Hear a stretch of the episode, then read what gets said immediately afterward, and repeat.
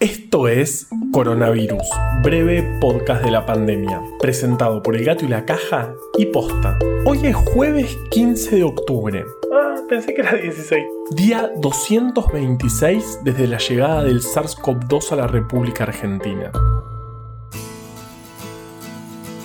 Repetir mucho una palabra hasta que pierda sentido se llama saciedad semántica. ¿No es espectacular? Es una gran expresión. Es como me costó un Perú, que hacía un montón que no la escuchaba, pero el otro día alguien la dijo después de ir a la verdulería. La expresión un Perú significa un montón de plata básicamente. Viene de la conquista española y se refiere a las minas de Potosí, que estaban llenas de plata y que hoy estaban en Bolivia, pero formaban parte en ese momento del virreinato del Perú.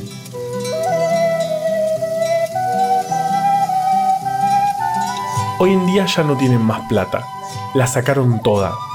Pero según cuenta Eduardo Galeano, en sus buenas épocas, en la villa imperial de Potosí era común ver caballos con herraduras de plata, de tanta que había. ¿Cuántas cosas aprendimos en este podcast, no? Mejor dejo de hablar pavadas y vemos los números de la pandemia.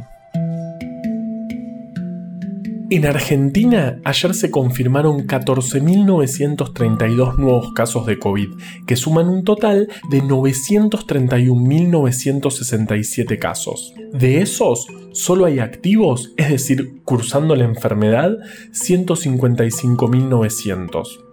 El 41% de los confirmados ayer son en Ciudad de Buenos Aires y Provincia de Buenos Aires. Santa Fe con 2.470, Córdoba con 1.606, Tucumán con 1.241 y Mendoza con 925 son las jurisdicciones en donde semana a semana vemos crecer los contagios y por ende la ocupación de camas de terapia intensiva, situación en la que hoy están 4.316 personas en todo el país.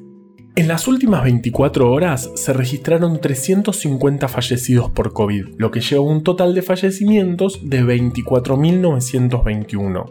En Europa la situación también se está complicando. De hecho, el continente está atravesando la semana con más casos desde que se inició la pandemia. En Francia, en la región de París y otras ciudades más, impusieron un toque de queda a las 9 de la noche. Suiza, a su vez, marcó un récord de casos. Esto muestra que la pandemia tiene olas y picos, que es dinámica y que incluso una baja en los contagios no implica que nos podamos relajar. Pero dejemos por un momento las noticias porque hoy es jueves de recomendaciones.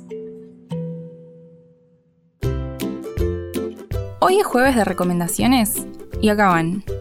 Una fruta, el mango. Un libro, La vida secreta de la mente, de Mariano Sigman un canal de YouTube, La Cocina del Código. Si estás queriendo aprender a programar o querés sumergirte en ese mundo, te va a gustar. Una recomendación, falta poquito para el Día de la Madre, no cuelguen. Y otra recomendación, usen protector solar para estar al aire libre. Va a estar picante el verano.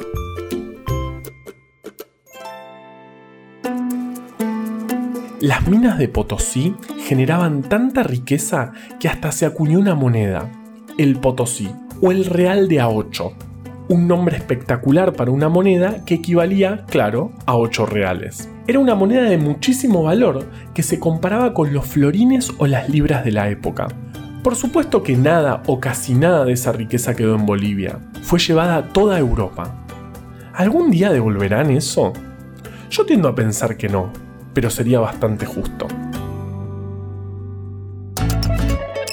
Coronavirus, breve podcast de la pandemia, es una producción original del Gato y la Caja junto a Posta. Este podcast lo podemos hacer gracias a bancantes.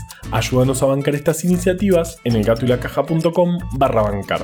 Encontrá un montón de historias increíbles en breve atlas anecdótico de la ciencia. Para conseguirlo, entra en elgatoylacaja.com barra tienda. Yo soy Juan Manuel Carballeda. Valeria Sanabria te aconsejó desde el armario usa tapaboca, mantén la distancia y nos escuchamos mañana. Che, le pregunté a mi primo el vikingo si me va a devolver los 200 pesos que le presté la semana pasada. Me respondió que él tiende a pensar que no, pero que sería bastante justo.